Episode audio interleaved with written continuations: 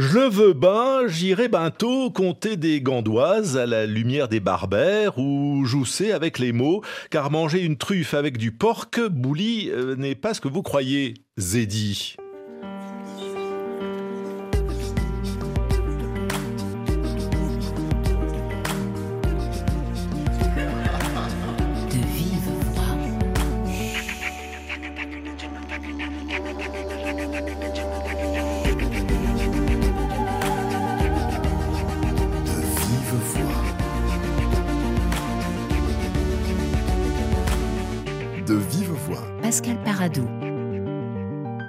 Ainsi parlaient les Français, ou à peu près, si j'en crois, le petit dictionnaire du peuple de JCLP Desgranges, paru en 1821. Euh, cette année-là, Napoléon se meurt à Sainte-Hélène, on est en pleine restauration, Louis XVIII règne, la France compte 31 millions d'habitants et des dizaines de parlers locaux ou autres patois régionaux assez éloignés de la prose de Charles Naudier ou de Madame de Staël. Bonjour euh, Fabrice Jessic. Oui, bonjour. Vous êtes euh, ingénieur de recherche au CNRS et vous avez œuvré à la réédition de ce petit dictionnaire du peuple, euh, qui est une mine, en fait, pour entendre ou comprendre le parler du 19e siècle. Oui, c'est tout à fait cela. Et avec, euh, justement, avec Desgranges, on a là un témoignage formidable. D'une part, parce qu'il est né à Orléans, donc là, il y a, je dirais, c'est ce qu'on appelle un dialecte du français. Et d'autre part, qu'il a vécu à Paris. Et donc là aussi, il a été, en, je dirais, en contact euh, avec la... Bon, étant à Belleville, c'était forcément du langage populaire. Et donc l'intérêt de, de son travail, c'est justement d'avoir à la fois un dialecte du français, qu'il connaissait bien puisque c'était sa langue maternelle, et en même temps, étant usagé à Paris, donc il voyait enfin, ces variantes qui étaient des variantes populaires, qui étaient très éloignées, je dirais, du, français de l'académie et je dirais des, classes cultivées et des salons. Mais alors, quelle était la fonction de ce dictionnaire? Alors, la fonction du dictionnaire, elle est bien simple. Euh, c'est que Desgranges avait comme souci de, je dirais, d'élever euh, le niveau langagier du peuple. Et donc, il est dans, dans ce qu'on qu'on voyait très souvent à l'époque, c'est-à-dire dans une rhétorique dite ne dîne pas. Par exemple, euh, dites assassin, mais dites pas assassineur. Vous voyez, ça c'est un exemple. Donc c'est ce, ce genre d'ouvrage était très courant à partir du XVIIIe siècle, qui correspond à peu près au premier, enfin, la fin du XVIIIe siècle correspond au premier dictionnaire de l'Académie française. Donc en fait, il est le gardien de la norme. Voilà, fin, fin XVIIe, pardon, je me suis trompé. Le, français, il faut quand même le rappeler, à l'époque, n'est pas du tout la langue maternelle de la majorité des Français. D'où peut-être la, fonction de ce dictionnaire, de leur dire comment il faut bien parler. Et puis on est quoi? On est 30 ans après le rapport de l'abbé Grégoire qui veut euh, anéantir les patois et universaliser pardon, euh, l'usage de la langue française.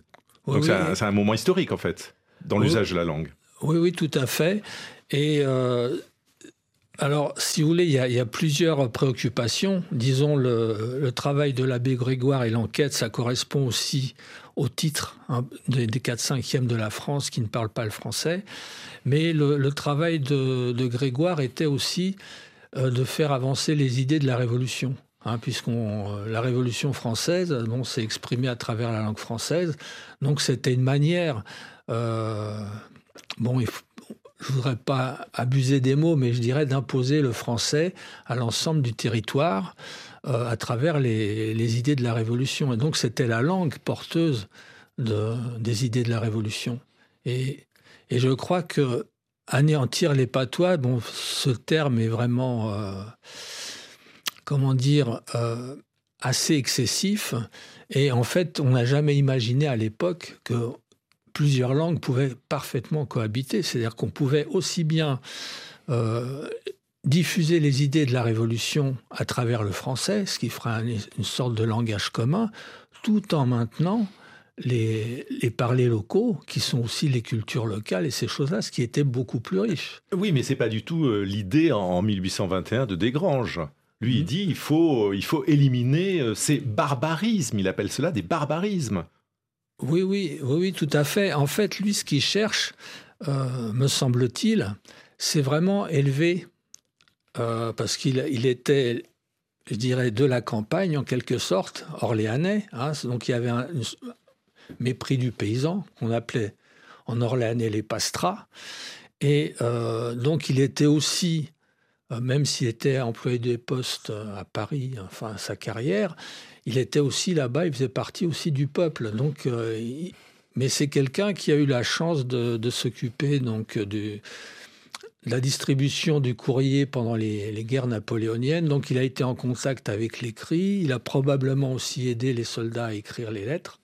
Vous voyez, ce qui fait que bon, il connaissait bien la norme et il se sentait aussi comme lui le bon usager de, je dirais, de, la norme euh, du français. Donc il voulait être une référence en fait. Voilà, exactement. Alors ce, dictionnaire est passionnant parce que euh, en fait c'est pas tant de savoir comment il faudrait euh, dire ou ne pas dire, mais, mais c'est aujourd'hui un, témoignage ethnographique sur la façon dont le français se parlait au 19e siècle, parce qu'en fait il décrit la langue qu'il condamne, mais surtout ça, ça, ça dit que le français n'est pas qu'une langue et une écriture. Il y a une grande part d'oralité. La, culture française se fait d'abord avec l'oral. Oui, oui. D'abord, euh, c'est vrai que l'oral est la première manifestation de la langue. Hein. Quand on apprend à parler, on apprend l'oral. Hein. L'écrit vient plus tard. Et euh, alors, ce qui est vrai, c'est que ce qui est très très intéressant, c'est que le, travail de Desgranges, donc on a, on a vraiment, euh, quand par exemple Marie-Rose Simoni a commencé son travail, elle n'a pas réussi, euh, en fait, elle a cherché dans les archives, elle n'a jamais réussi à identifier Desgranges, mais grâce à son origine orléanaise, elle avait eu une bonne intuition. Donc elle s'est dit, avec les mots qu'elle trouvait, les jeux de mots, etc., euh, elle voyait donc là des témoignages du parler orléanais, parce qu'il ne faut pas oublier que Marie-Rose Simoni est l'auteur de l'Atlas linguistique de l'île de l'Orléanais, du Perche et de la Touraine. Donc elle, connaît bien le terrain, et ce qui lui va plus chez ce personnage, finalement, c'est un homme de terrain.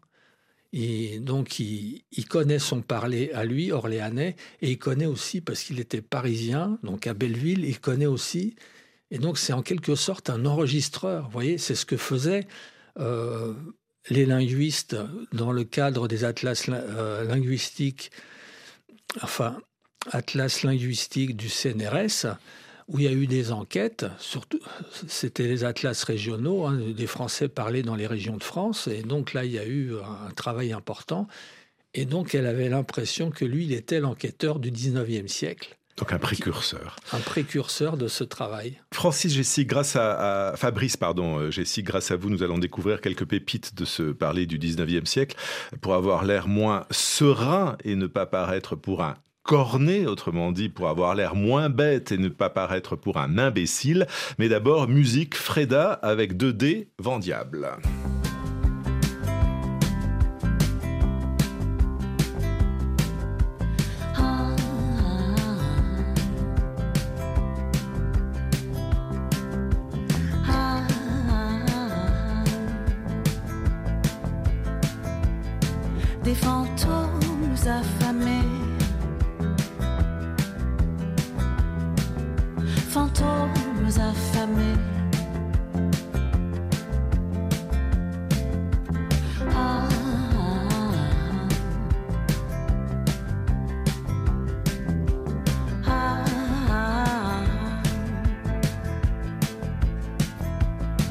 des cabanes soufflées. Cabanes.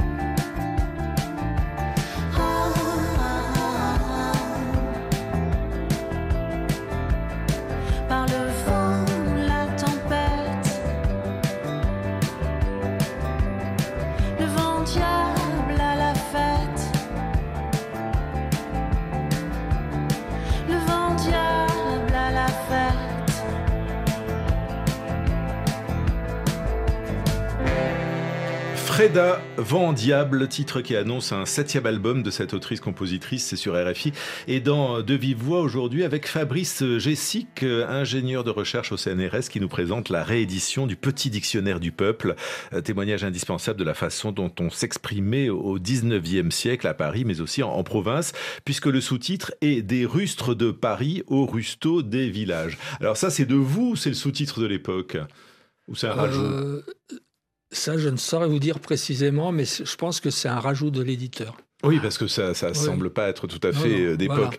Euh, deux, mots encore, Fabrice Jessic, sur, sur ce fameux Desgranges. On va l'appeler Desgranges, mais en fait, euh, il s'appelait Jean-Claude Léonard Poisle Desgranges, donc un provincial monté à Paris, devenu employé des postes. Il faut préciser qu'il s'érige en, en maître d'école, mais, mais ce n'est pas un savant. C'est quelqu'un, comme vous le disiez, du peuple. Pour autant, il distingue le bon du mauvais français et il se fait, je trouve, assez moralisateur en faisant la chasse, et là j'utilise son, mot, aux phrases vicieuses. En quoi les phrases seraient vicieuses ou les expressions vicieuses? Euh, ben, Disons que les phrases vicieuses ou les balourdises, c'est finalement des expressions qui enfin des expressions régionales, des expressions populaires et qui sont une mauvaise interprétation d'une oralité. Vous voyez, c'est bon, je pense que l'enfant a entendu ça, mais euh, ce qu'il a entendu, il l'a un peu déformé et donc il, reproduit autre chose. Je peux donner euh, par exemple un exemple. Euh, abouler pour ébouler. Vous voyez? Euh, Donc ça, c'est vicieux. Dire abouler au lieu d'ébouler. Non, non, ça, c'est pas vicieux, mais ça fait partie des comment dire, des, déformations qui peuvent parfois entraîner des, ambiguïtés. Et abouler, par exemple, euh, est aussi utilisé pour donner. Vous voyez? Donc il y a, une espèce de, double ambiguïté là, et euh, c'est de ça qu'il qu'il discute dans son dictionnaire. Mais ce sont des vices de prononciation souvent. Oui, Parce que tout à l'heure, je citais dans la petite introduction le, mot de porc, manger du porc. Euh, ça, c'est vicieux, le porc?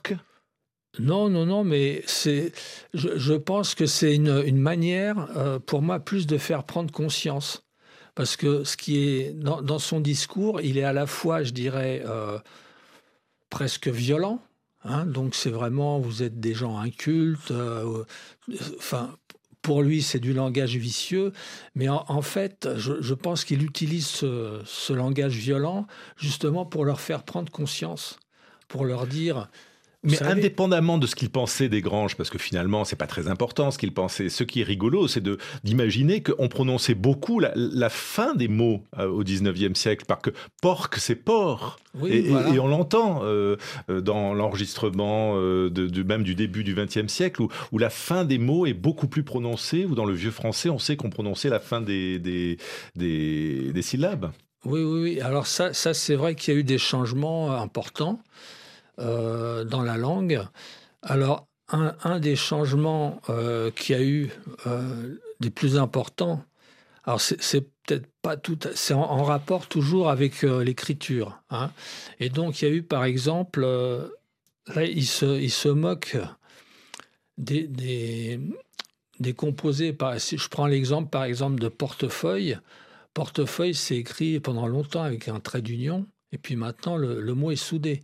Donc, dans, dans le travail que, met euh, en, évidence Desgranges, il nous, il nous fait prendre conscience de ce que lui juge à l'époque de très bien, donc on n'est pas très loin, hein, donc 1821. Euh, Finalement, les, les, orthographes ont changé depuis. Hein, il y a eu plusieurs changements importants, notamment l'exemple que je viens de donner, où les euh, les mots composés à trait d'union les plus courants se sont soudés, sont devenus des, mots euh, d'un seul bloc, voyez oui, et puis il y a des, consonnes ou des voyelles qui ont pu disparaître. Le H muet est toujours un, problème. Et par exemple, sur, sur le mot aider, euh, il précise qu'il n'y a pas de H à aider. Euh, et d'ailleurs, il se montre très condescendant, hein, parce qu'il écrit Les pauvres gens du peuple se donnent vraiment de la peine pour mal parler. Franchement, des granges. Qu'est-ce que vous en pensez, Fabrice Jessic euh, oui, non, mais c'est pour ça, je pense que c'est bien parce que finalement, son discours est tellement violent que ça invite à prendre ça avec humour. Vous voyez, pour moi, c'est une invitation à l'humour et c'est aussi, ça soulève l'espoir que chacun peut bien parler quelque part. Voyez et puis bien parler, c'est pas parler comme la norme et comme l'Académie française. Absolument. Dans, les mots du peuple que vous notez dans ce dictionnaire, il y a par exemple un bavardeur. Je trouve ça très joli, un bavardeur, ou, un plaisantage, ou alors grédiller de froid, c'est-à-dire euh, trembler, trembler de froid. Ce sont des, très jolis mots du, du, français ancien. Euh, Desgranges euh, se, se, se, lève en criant au grand Dieu que c'est pas que c'est vicieux, mais, mais, mais c'est très joli, grédiller de froid, non? Oui, oui. Et puis c'est, moi je trouve c'est, c'est très imagé, très expressif. Est-ce qu'on ne retrouve pas d'ailleurs ces mots, euh, Fabrice Gégic, dans, dans d'autres Français, je pense aux Québécois ou éventuellement euh, aux Belges? Est-ce que les Québécois n'ont pas gardé comme ça trace davantage que nous euh, de, de, cet ancien français populaire? Si, c'est sûr. Ça, c'est sûr. Bon, j'ai pas d'exemple précis à vous donner, mais disons que les Québécois, en fait, c'est les gens principalement de l'ouest de la France qui ont migré vers le Québec et euh, donc avec eux sont partis, euh, je dirais, il y a beaucoup de, euh, de, parler sartois, par exemple, de, variantes. Hein, c'est aussi un dialecte, enfin une variante de français qu'on retrouve encore actuellement au Québec. voilà. Et, ce qui m'a vraiment étonné, c'est que connaissant bon, les dialectes de l'ouest de, de, la France, le Poids-de-Vin, Saint-Onget, etc., j'étais en Louisiane et euh, les, gens s'adressaient à moi. Et donc on a discuté, euh, on était chez, des particuliers hébergés, euh, genre, enfin, BNB, vous voyez, et la personne s'adresse à moi. Et elle me dit, bah oui, tous les jours je guette la télé. Et en fait, guetter veut dire regarder. Et c'est exactement une expression, par exemple, sartoise. Vous voyez, donc c'est pour vous montrer. Vous êtes senti chez vous, quoi, en fait. Voilà, je me suis senti chez moi. Et on a pu aussi, grâce aux connaissances linguistiques, savoir d'où venait, quelle était l'origine des Canadiens dans les différents lieux et des familles. de l'évolution de la langue française en 1821, donc au moment de ce dictionnaire euh, du peuple, il n'y a bien sûr pas de magnétophone pour euh, conserver ce, parler populaire, mais un siècle plus tard, tout change avec Ferdinand Bruno, euh, qui est le premier linguiste à, pouvoir enregistrer ces façons de parler, et cela donne aujourd'hui les archives de la parole, avec par exemple ce conte, l'histoire d'un homme qui avait une femme bien bavarde, qui est racontée par un paysan bourguignon en 1911 qu'avait une femme qui était bien bavarde. Et puis, un jour, il s'en va peser sa vigne. Et puis, en revenant, il a dit à sa femme, tu savais, ont bien du malheur, parce que j'ai tué un ménien. Pas tué un ménien. Oui, gens, il m'en faut pas dire, parce que les gendarmes, ils me mettraient en prison. Puis, au bout de trois jours, la femme allait aller chez la voisine et puis a raconté que nous, il avait tué un ménien. T'entends bien, cela ne dira pas. Mais l'a dit à sa voisine, et puis ça s'est hardi dans le village. Puis ben, ça est arrivé aux gendarmes. Ce qui fait l'intérêt et le comique de ce conte, c'est le quiproquo auquel donne lieu le mot ménien. Il désigne à la fois, dans certains parlers du un escargot et un chaudronnier. Aujourd'hui, ce mot ménien, quoique encore courant dans beaucoup de parlers du centre de la France, a disparu complètement du patois actuel des soignards, qui disent tous maintenant un escargot et un chaudronnier. Illustration du patois de Chaulnes en 1911. Alors le son est un peu difficile à, écouter. Les auditeurs peuvent d'ailleurs le réécouter s'ils le veulent en podcast euh, sur euh, le site rfi.fr. Mais Fabrice Gégic, on est là à mi-chemin entre le dictionnaire du peuple 1821 et aujourd'hui puisqu'on est en 1911.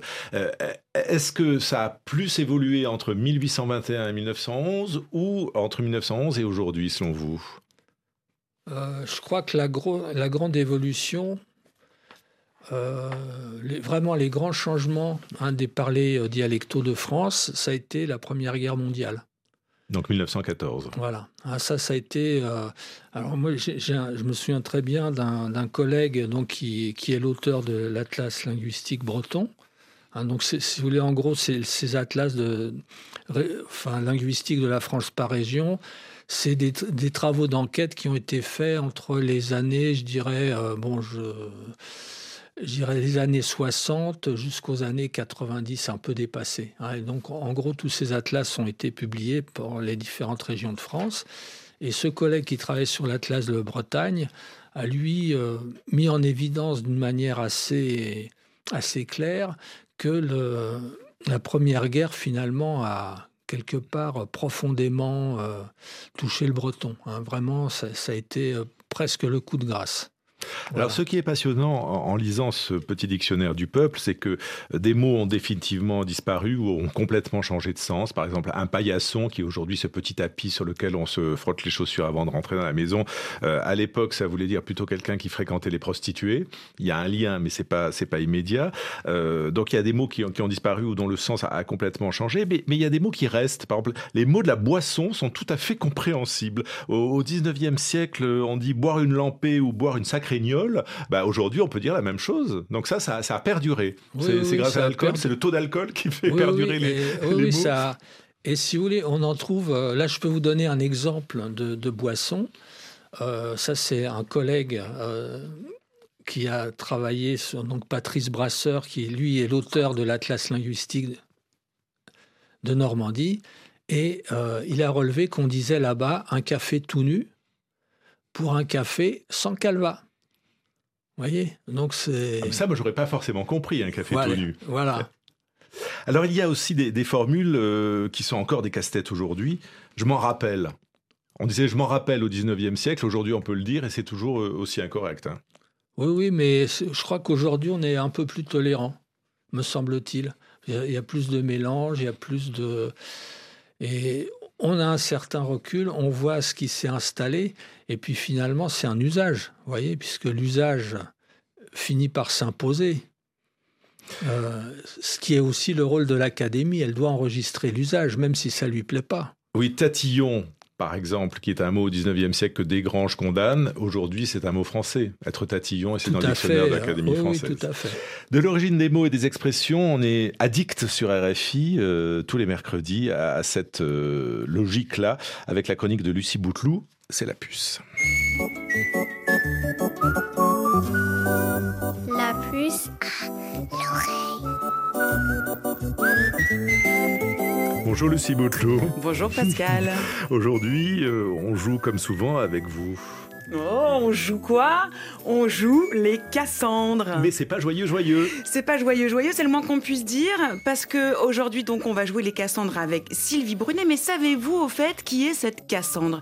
Et surtout pourquoi on associe son nom à une tragédie? L'occasion peut-être de revoir votre mythologie, et manifestement mes deux ados ont besoin de reprendre quelques cours.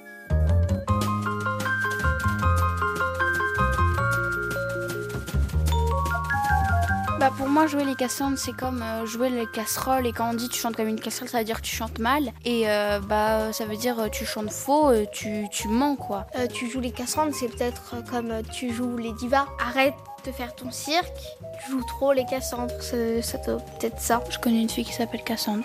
Cassandre, c'est pas. Si, je sais ce que c'est. C'est une épice. On en met. C'est trop bon la Cassandre. C'est pas la cannelle plutôt Si, c'est cannelle.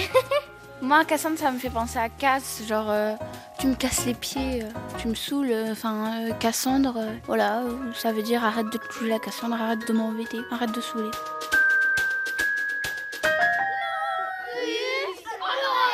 Alors Sylvie Brunet, est-ce que Cassandre, c'est celle qui casse les pieds? Non, pas vraiment, elle casse pas les pieds, c'est pas question de casserole ni de coriandre, c'est tout à fait autre chose. Et ça fait référence effectivement à la mythologie. Et toutes ces expressions, puisqu'il y, en avait beaucoup en français euh, avec euh, des prénoms issus de la mythologie, elles appartiennent à une époque où tout le monde connaissait sa mythologie sur le bout des doigts. Au XIXe siècle, tout le monde savait qui était Cassandre. C'est vrai que maintenant, c'est devenu beaucoup plus difficile de situer les personnages mythologiques. Donc la Cassandre en question, c'est la fille du roi de Troie, de Priam et Cube. Et euh, elle a hérité d'un don extraordinaire, elle voit l'avenir. Et en même temps, comme elle a refusé les avances d'Apollon, elle a été punie par le Dieu qui lui a dit effectivement, tu annonceras ce qui se passe dans le futur, mais tu ne seras jamais cru. Et donc, elle annonce ce qui va se passer pour la guerre de Troie, et bien entendu, personne dans le camp troyen ne la croit. Donc elle assiste totalement impuissante, en fait, à la chute de Troie. Absolument. Alors cette expression, elle est utilisée depuis quand? Depuis le 19e siècle, de façon très courante. Et d'ailleurs, ce qui est intéressant, c'est qu'elle a évolué, cette expression. Maintenant, nous, on la comprend plus tout à fait, parce qu'autrefois, jouer les Cassandres, c'était à la fois prédire l'avenir et ne pas être cru.